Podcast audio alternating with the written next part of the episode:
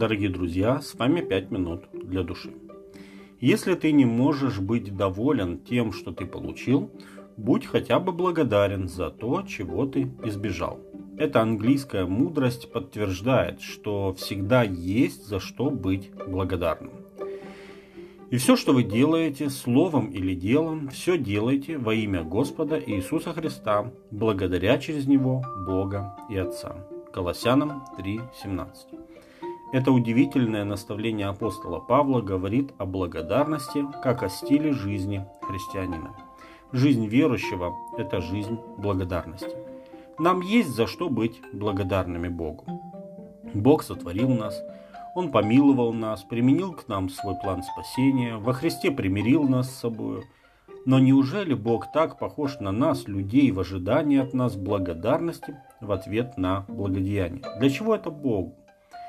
Для ответа на этот вопрос давайте обратимся к посланию Павла Фессалонику.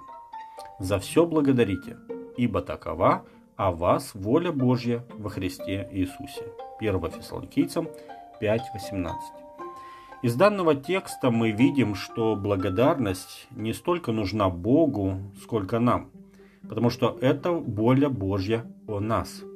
Что такого в благодарности, что она так нужна человеку?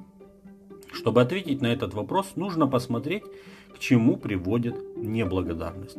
Давайте посмотрим, что пишет апостол Павел в послании римлянам о неблагодарности как они, познав Бога, не прославили Его как Бога и не возблагодарили, но осуетились в умствованиях своих, и омрачилось несмысленное их сердце, называя себя мудрыми, обезумели и славу нетленного Бога изменили в образ, подобный тленному человеку и птицам и четвероногим пресмыкающимся, то и предал их Бог в похотях сердец их нечистоте, так что они сквернили сами свои тела.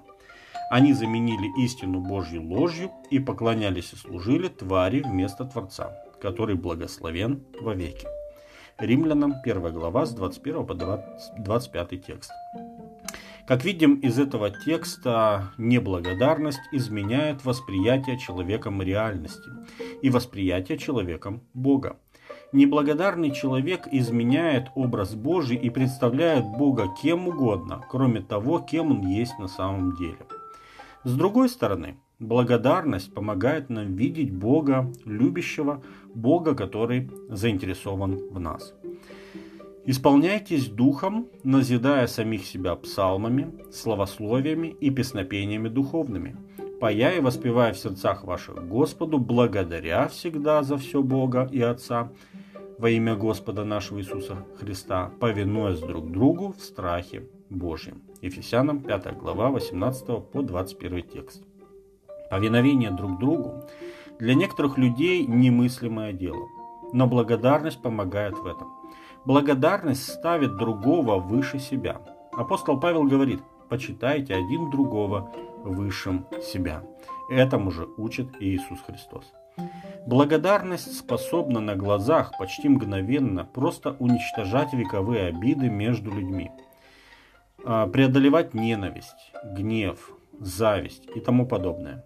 Благодарность, особенно благодарность к Богу, способна возродить человека из пепла и поднять из любой бездны к небесам. Кроме того, благодарность – это само по себе приятно.